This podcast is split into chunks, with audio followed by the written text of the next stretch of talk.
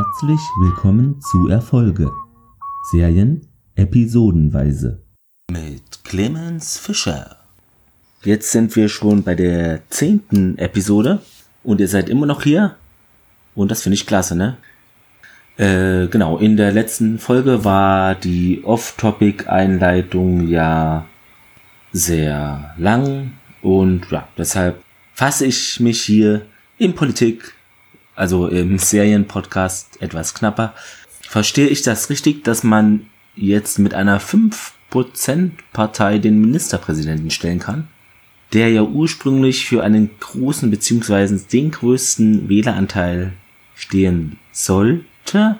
Das wurde zwar zurückgenommen, aber der Schaden ist enorm und es gab da ja auch wohl einige Absprachen bezüglich des Wahlverhaltens im Thüringer Parlament.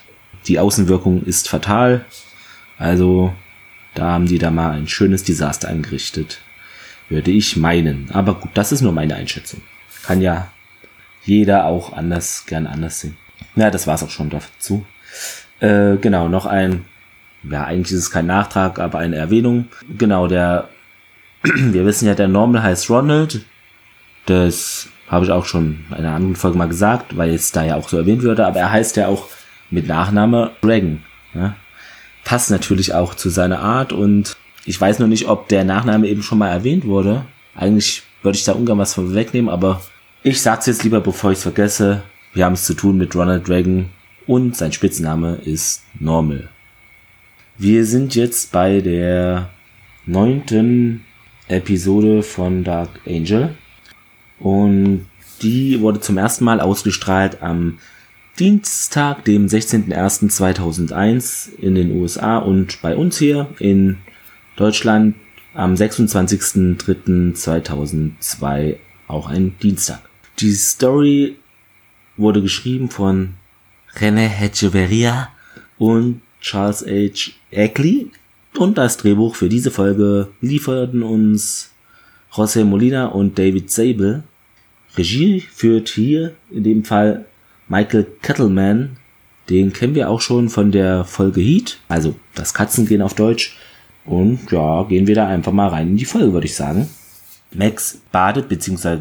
will baden, aber der Idiot von 12b, also kenne ich nur Vitamin B12, aber hier gibt's es umgedreht. Naja, der habe eben den Strom abgeklemmt und da kann sie jetzt natürlich nicht baden. Und Kendra überlegt, äh, dass er den Strom für seine Heißstrahler bräuchte, denn sonst würden die Cannabispflanzen eingehen, welche ja in der Realität mittlerweile in den USA in elf Staaten legalisiert wurden, also Cannabis. Die Max friemelt an den Leitungen rum und richtet mahnende Worte an Kendra. Außerdem klauen wir hier den Strom schon länger als er. Wir haben die älteren Rechte. Auch eine tolle Aussage. Kendra hat einen neuen Freund. Zusammen würden sie die ganze Nacht es blitzen und donnern lassen. Aha. Max schaut da etwas ungläubig und meint, ja, Männer brauchen doch immer eine Pause und wollen kuscheln. Kendra sagt, sie kennt den Typen schon und ja, dann lass mal sehen. Würde ich meinen. Erstaunlicherweise werden wir davon jedenfalls in dieser Folge nichts mitbekommen gehen wir einfach weiter. Ja, Max hat es dann geschafft, sich da ein Bad eingelassen und wird dann aber von einem Anrufer unterbrochen. Es ist Logan und der wisse, wo ein wichtiger Zeuge sich versteckt habe. Ja, und der Zeuge habe sich eben in der Montgomery, bei Montgomery in der 355. zwischen der 5. und 6. Straße da versteckt. Also bei Montgomery klingelt's bei mir. Ist ja auch bekannt aus El Alamein und Market Garden. Wisst ihr Bescheid, ne? Zweiter Weltkrieg. Aber wie immer schweife ich ab und ziehe ihre Dinge, die hier eigentlich gar nichts damit zu tun haben. Der Zeuge solle auch heute Nacht noch ausgeschaltet werden. Die Max sagt dann, ja, ich habe hier eine Stunde hat es gebraucht, um das ganze, die ganze Wanne voll zu bekommen mit dem gekochten Wasser. Ja, und der Logan dann, ja, sie müsse jetzt den Zeugen schützen, um Bürgermeister Steckler zur Strecke zu bringen. Da appelliert Logan dann an sie, dass das jetzt bitte mal hier schwingen dein Hufe nach dem Motto. Sie badet vorerst aber seelenruhig weiter und ja, es sei ja noch eine Stunde hell und dafür, davor würde eh keiner irgendwie was versuchen, da den einen da umzulegen. Ja, sie düst dann doch los mit ihrem Bike und natürlich darf auch ihre Brille mit den orangen Gläsern nicht fehlen. Die hat sie ja auch immer auf. Also auf dem Motorrad jedenfalls, wenn sie fährt. Sie kommt dann bei der Adresse an und sieht, wie jemand da sich in das Haus schwingt mit einem Seil. Ein weiterer Kerl mit Pistole schleicht dann da auch noch rum. Sie fährt volle Möhre in das Gebäude rein, durch die Tür, schnappt sich den Zeugen, wo wir das Gesicht am, also jetzt zu Beginn noch nicht sehen und düst los. Die zwei Marshals vor Ort sind schon überrascht und da brennt dann noch eine Schießerei zwischen denen und diesen zwei Killern oder wer das da ist, die den Zeugen da ausschalten wollten. Max düst, wie gesagt, los mit dem Typen im Schlepptau durch ein Fenster. Clear, schon wieder. Oh mein Gott, das arme Budget. Ah, es ist schon wieder passiert. Sie redet mit dem Typen und erkennt, wer er wirklich ist, denn es handelt sich um Bruno Anselmo aus dem Pilotfilm. Wir nahmen ja durch die Nachrichten an, der sei tot, aber ja, ist er nicht. Sie schl hält schlagartig an, da sie mit dem ja eher negative Erfahrungen gemacht hat um es mal diplomatisch auszudrücken. Beide sind gegenseitig überrascht, dass sie der jeweils andere oder die also noch lebt. Ihr erinnert euch ja auch, im Piloten hatte der Bruno Max in den Rücken geschossen und die ist dann in so einen Pool gefallen. Sehen wir hier nochmal in einer Rückblende. Sie fährt weiter und Bruno legt seine Arme um Max Taille. Oh oh. Daraufhin sagt sie angewidert, äh, na toll, jetzt muss ich noch mal in die Wanne. Und dann kommt auch schon das Intro. Max taucht dann bei Logan auf. Bruno hat eine Augenbinde um, um da nicht den Standort dann von Logan weiterzugeben, würde ich mal sagen. Und der ist aber nicht mit der Behandlung einverstanden, der Bruno, und sagt zur Max, ja, ihretwegen habe ich den besten Boss umgelegt, den ich je hatte. Er wurde von der Polizei unter Druck gesetzt und dann für tot erklärt, um aussagen zu können, der Bürgermeister Steckler habe laut Logan auch mit seinem ehemaligen Boss, dem Sonrisa, das lebenswichtige Medikament Cortodiazepin gestohlen. 149 Leute seien da gestorben dabei, da sie eben nicht an dieses lebenswichtige Medikament herangekommen sind. Max solle damit klarkommen, jetzt den beschützen zu müssen. Schließlich säße Logan wegen dem ja auch im Rollstuhl und da können sie auch auf den aufpassen. Der sagt dann zu Logan, ja, es tut mir leid, war nicht persönlich gemeint, wissen Sie, hätte auch schlimmer kommen können. Ja, 24 Stunden soll er überleben, um die Aussage machen zu können. Logan gibt ihm einen Umschlag mit Cash für die Spesen und das Geld werden sie dann auch später noch brauchen. Bruno soll am Stadtrand in einer Bude von Max pennen, beziehungsweise ein Unterschlupf irgendwie, was sie da sich organisiert hat mal. Max geht mit Bruno durch die dunklen Gassen und der bewundert sie dafür, wie lange sie denn die Luft anhalten könne. Stichwort Pool. Und selbst er, also Bruno, spricht Max darauf an, ob zwischen ihr und Logan mehr laufen würde. Hatte zuvor ja schon öfter Bling getan und Zack ja auch. Max würde es begrüßen, wenn er ein 24-stündiges Schweigegelübde ablegen würde. Also ist jetzt schon am Anfang der Folge, hat sie da keinen Bock auf den, der nervt nur rum. In einer heruntergekommenen Bruchbude am Stadtrand. Bruno bemängelt den fehlenden Fernseher und die nicht vorhandene Stereoanlage. Ja, er will abhauen, aber Max holt Handschellen raus und er denkt sich dann, oh, da geht doch vielleicht was. Fällt dann aber auch dann darauf rein, weil da geht natürlich nichts, außer dass Max ihn an ein Heizungsrohr, also Heiz, ja, Heizungsrohr ist es, glaube ich, fesselt und ihm eine Stangpauke hält, wie die Sache zu laufen hat. Und er sagt zu ihr dann, ja, Sie sind irgendwie eigenartig. Sie sind anders als die anderen Mädchen.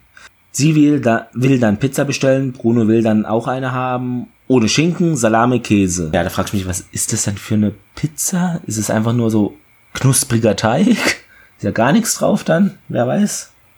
Also er ist da auch etwas eigen in dem Falle. Veganer oder so, was weiß ich. In Logans Behausung. Der schaut ein Überwachungsvideo an, also das, wo er schließlich zum Rollstuhlfahrer gemacht wurde, worauf ihn geschossen wurde. Bling findet das nicht so gut, aber Bling sagt ihm auch, er findet es bemerkenswert, wie er sich für diesen Bruno einsetze. Ja, und der sei mit Geld an die Aufnahme gekommen und ja, er soll doch mal brüllen, das würde ihm helfen, sagt äh, Bling ihm. Ja, und eigentlich wären Rache-Gedanken normaler, als dem Bruno zu helfen. Logan will nicht das Symptom ausmerzen, sondern die Ursache. Und das sei eben dieser Bürgermeister Steckler, den er da überführen will. Mantelman, also Mantelmann, ein Mann mit Mantel, telefoniert im Dunkeln. Der Anschlag sei fehlgeschlagen. Ein Mädchen mit Motorrad sei aufgetaucht und habe den mitgenommen, den Bruno. Er würde ihn aber finden, denn der habe eine gewisse Schwäche. Ja, was kann das wohl sein? Sehen wir natürlich, zack, schon in der nächsten Szene. Zwei leichte Mädels tanzen um den Bruno rum. Ist auch relativ blöd, denn das Telefon steht genau neben ihm und da hat er die sich wohl gerufen. Mit einer Hand kann man ja auch dann telefonieren. Max war da wohl etwas unvorsichtig, würde ich mal sagen. Sie schneit dann da herein mit der Pizza und fragt Bruno, ob er denn lebensmüde sei. Kommt, zieht euch wieder an, Kinder. Bruno muss morgen früh zur Schule, sagt sie. Die Mädels wollen dann noch 300 Kröten haben. Quack, quack. Und Max tritt ihn dann, gibt denen dann aber auch die Kohle. Sie schätzt die Situation nun neu ein und bestimmt, ja, das ist ja nicht mehr sicher, wir müssen an einen neuen Ort. In einem Hotel. Sie möchten sich da anmelden, Bruno und Max, und sagen witzigerweise zeitgleich zwei verschiedene Namen. Max sagt, ja, Stark und er sagt Gold. Der Rezeptionist ist verständlicherweise verwirrt. Bruno sagt dann, ja, wir sind frisch verheiratet, aber der, Rezep der Rezeptionist sagt dann, ja, unter dem Namen haben wir hier nichts in der Buchung. Sagt dann auch, ja, zum Rezeptionisten, ich habe sie ja nicht wegen ihres Verstandes geheiratet und langt ihr an den Poppes. Oh, das wird noch Ärger geben. Sie entfernt diese Hand und bricht ihm dabei fast ein paar Finger. Ja, ist er selber dran schuld. Der Page fragt nach dem Gepäck. Bruno sagt dann, ja, wir sind frisch verheiratet. Wer braucht da schon Kleider? Max gibt ihm zu verstehen, dass sie das Bett für sich allein haben möchte und er den Boden nehmen kann, um dort zu schlafen, also auf dem Boden ratzen soll. Dies unterstreicht sie nochmals energisch, indem sie ihm einen Kinnhaken verpasst. Schluss mit den Flitterwochen. Ja, der Bruno kühlt dann seine, sein Kinn und beginnt sich zu erinnern an das hin und her mit Max früher, also in, aus dem Pilot. Ja, Max liest was, vielleicht eine Reparaturanleitung X5. Wie kann ich mich selber reparieren? Vielleicht macht sie auch Sudoku. Bruno nervt wie immer, geht dann duschen und beschwert sich über die zu kratzigen Handtücher. Wenn er was kann, ist es sich zu beschweren, muss man so sagen. Max telefoniert mit Logan und sagt ihm, sie würde den Bruno bald umlegen, denn der nervt nur noch. Der Zimmerservice kommt, das Essen kommt da und Max schickt den Shampoos und eine Dose Schlagsahne zurück, die der Bruno wohl da auch mitbestellt hat. Das von dem Shampoos wissen wir, das äh, hat er dann auch schon mal in einer Szene gesagt, aber mit der Schlagsahne, jetzt wissen wir es. Bruno lässt nichts von sich hören, sodass sie in das Bad geht, um feststellen muss, dass er abgehauen ist. Immerhin ist das Fenster offen und nicht wie sonst geschlossen, also nichts ist kaputt. Das ist schon mal gut. Der Rezeptionist sagt ihr, ja, der habe dann ein Taxi genommen und er hält dann die Max für eine Prostituierte und will da 10% haben. Max ist darüber gar nicht glücklich und wirkt ihn erstmal mit einer Hand. Er sagt ihr, dass Bruno im Steel Pole Saloon in der Ecke achte und Panda sei. Max fährt dann dahin und dort ist ein Käfig, in dem zwei Mädels Kickboxen oder etwas derartiges. Leute wetten da auch und wer gewinnt? Bruno spielt dort 10, ruhig Billard. Max entdeckt ihn, der zettelt dann auch eine Schlägerei an, der Bruno. Da nennt er einen so einen Typen Grünschnabel zweimal und den stört das natürlich etwas. Ja, auf Max kommt somit ordentlich Arbeit jetzt zu, sie vermöbelt viele Leute und Bruno sagt dann zu einem Typen dann, ja, meine Frau, guck mal hier, die kann kämpfen. Ein Typ, der dort telefoniert, so blonde Haare, stellt sich am Telefon als Johansson vor und meint, sie waren gerade hier, sie ist gut und er bräuchte das Team. Was denn für ein Team? A-Team oder wie?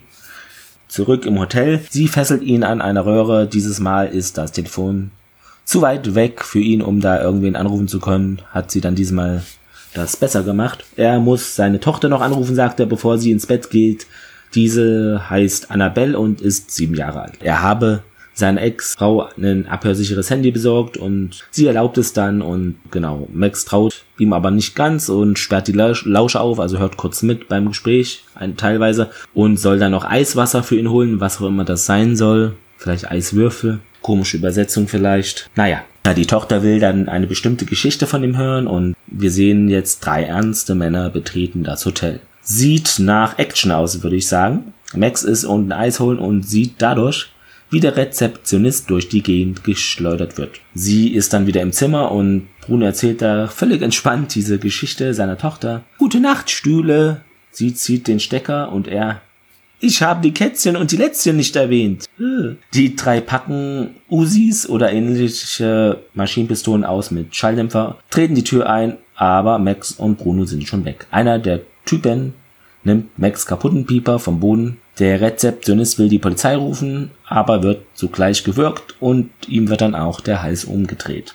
Bruno und Max sehen, wie auf dem Motorrad wegfahren mitten in den Slums, wo da auch immer die Mülltonnen brennen. Bruno kommt aus einer Plane hervorgekrochen und erschrickt sich vor einer Ratte. Max sagt, ja, stellt hier mal nicht so an.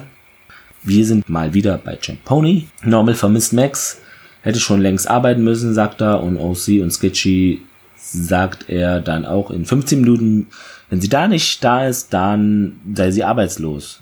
Auch sie telefoniert, Logan geht ran, fragt ihn, wo Max ist. Sie würde was erledigen. Äh, ja, sagt er, und sei am Nachmittag wieder da. Musste dringend zum Arzt. Soll sie Normal sagen, irgend sowas. Und sie würde dann auch einen Test mitbringen. Auch sie sagt Normal dann auch das, was sie machen sollte, dass Max eben beim Arzt ist und gerade noch Glück gehabt hätte, denn sie habe ein progressives Gehirnfunktionsstörungssyndrom. Aha, na denn. Äh, und das sei entdeckt worden, bevor es chronisch geworden ist. Normal verdreht die Augen und denkt sich bestimmt auch nicht schon wieder so ein Quatsch hier. Max ruft dann bei Logan an. Er konnte sie ja auch nicht erreichen, denn ja, sie sagt, ihr Pieper ist sein Hotel verblieben. Sie hätten weggehen müssen und Bruno geht's aber gut. Und ja, dass sie sich dann bei Gericht wiedersehen würden. Ja, der will jetzt noch seine Tochter im Park treffen in fünf Minuten.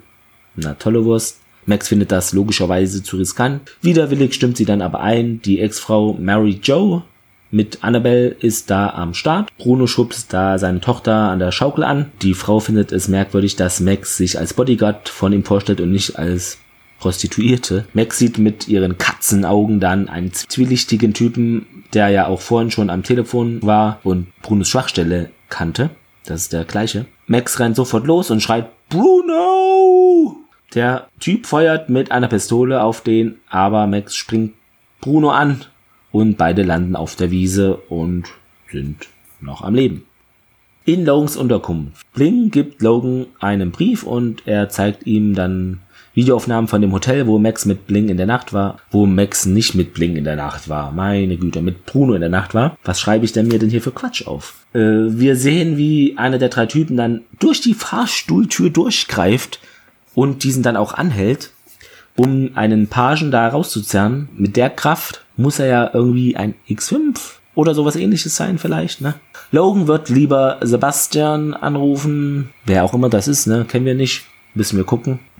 Wir sind jetzt an einem Checkpoint. Max ist da mit Bruno auf dem Bike. Der sagt ihr, dass er aussagen möchte, da die, ich zitiere, Bullen dann seinen Mord an Sunriser vergessen würden. Der Bruno hat so einen Skaterhelm schief auf, einen dunkelroten, also dadurch wirkt er trotz seiner guten Klamotten nicht mehr ganz so seriös. Er hätte abhauen können, sagt Max, und Bruno meint dann aber zu ihr, ja, er tue das für seine Tochter Annabelle.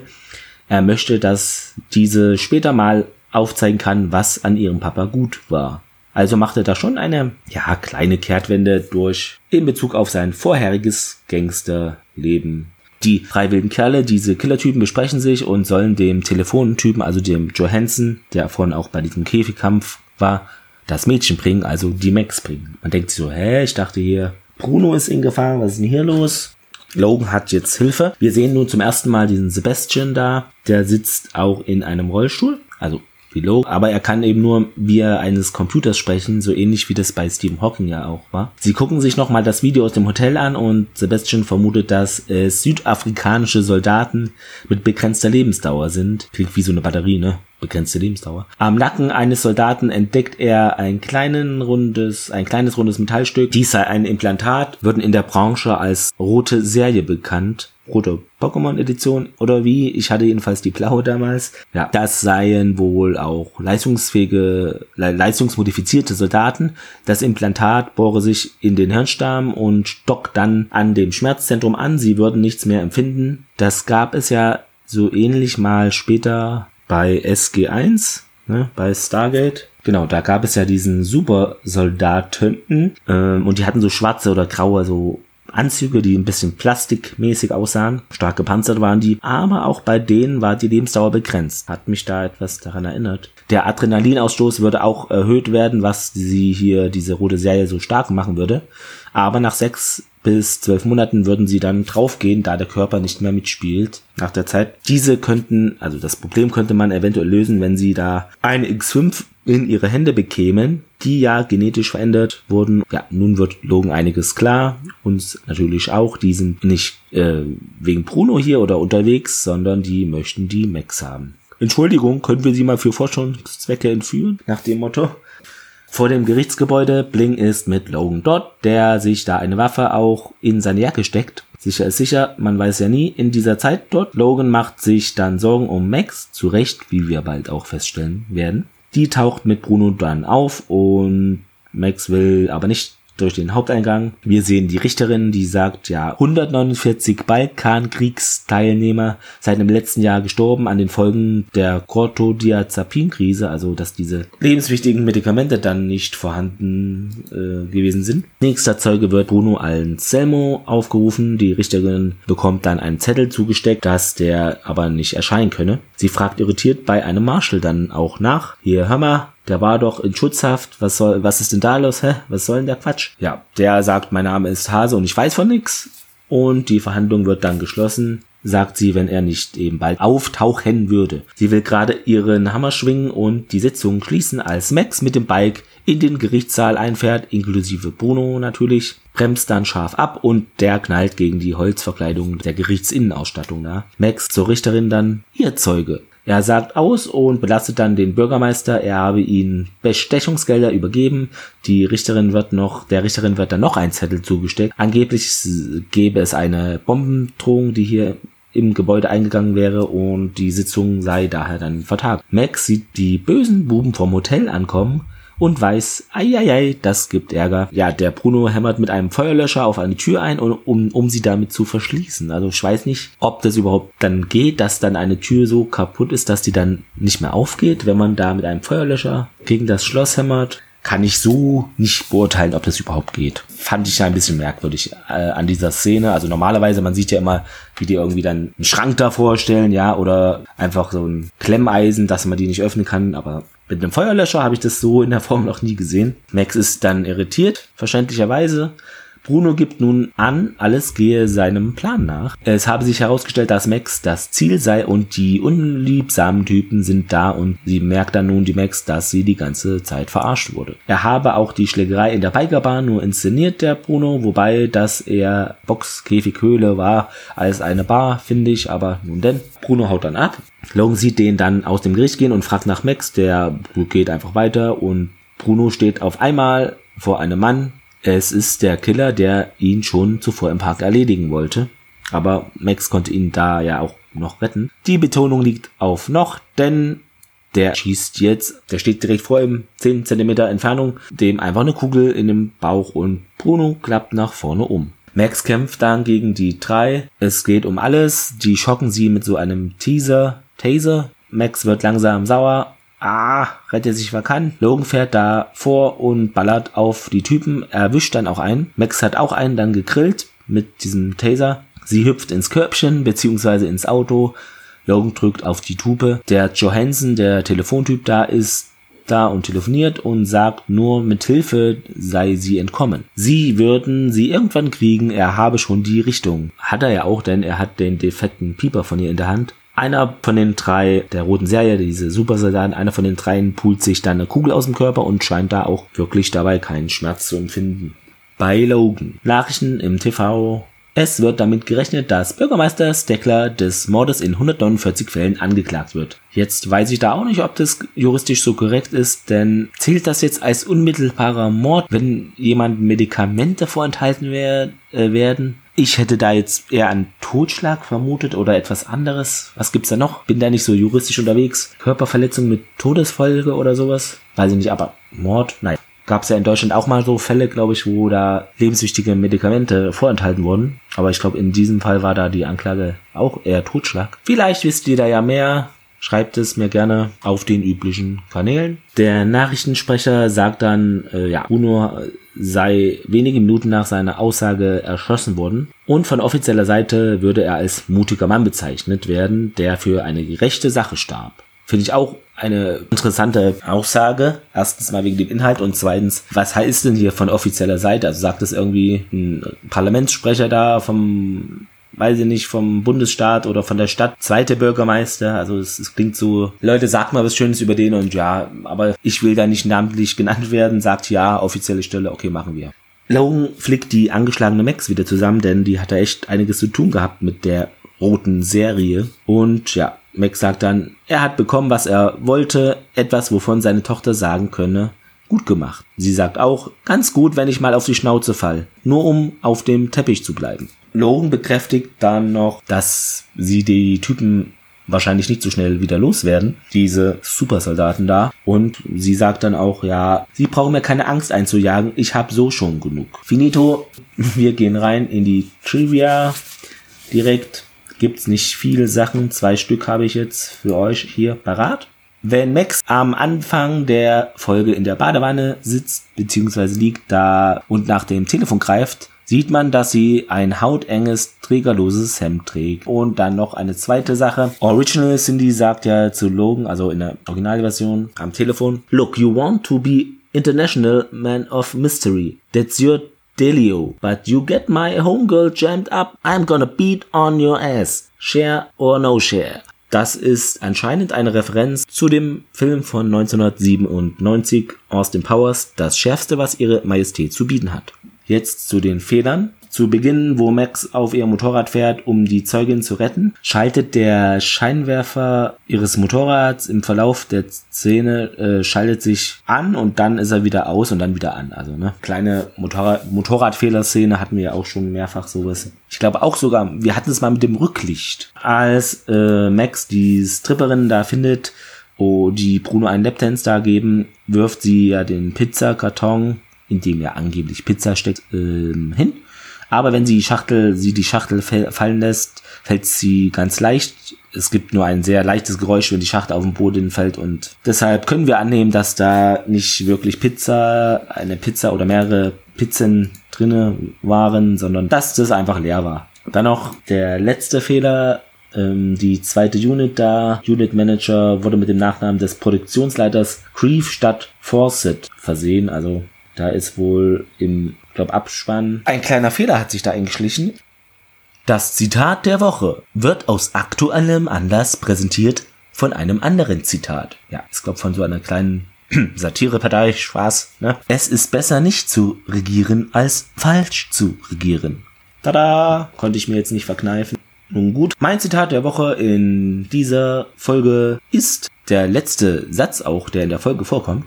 Nämlich, Max sagt zu Logan, Sie brauchen mir keine Angst einzujagen, ich habe schon so genug. Es waren auch zwei andere in der Verlosung, die witzig waren auch, also aber ich habe mich jetzt für etwas Ernsteres entschieden, denn ich finde es auch überraschend beziehungsweise auch erfrischend von unserer Protagonistin, die ja ab und an einer Superheldin gleichkommt, zu hören, dass selbst diese Angst hat, dass die selbst vor was Angst haben kann. Und in dem Fall gibt es dann ja die neuen auftauchenden Feinde da von der roten Serie. Mal sehen, was da noch so in der Zukunft dann auf sie zukommen wird. Das Fazit, ja, handelt sich schon eher um eine Filler-Episode und Max nervender Gegenspieler Bruno taucht auf, die alte Laberbacke, ne, mit dem man so nicht rechnen konnte. Das war, ja, macht die Folge auch gut. Die haben auch einige tolle Dialoge zusammen, aber so richtig konnte mich im Gesamten die äh, Folge nicht vom Hocker reisen, muss ich schon sagen. Der Bruno wird verfolgt, im Hotel wird dann ist die Hölle los, ne? Aber er liest da seiner Tochter via Handy eine Geschichte vor, obwohl er ja Verbrecher genug sein müsste, um zu wissen, dass man da echt schnell abhauen muss. Also fand ich schon merkwürdig. Und er hat ja auch profimäßig dann so ein nicht zurückverfolgbares Handy seiner Ex-Frau gegeben, aber da ja pennt er einfach und lässt sich da fast über den Haufen schießen. Und ja und diese ganze Kronzeugennummer, also ganz ehrlich, das ich fand's nicht ganz so überzeugend.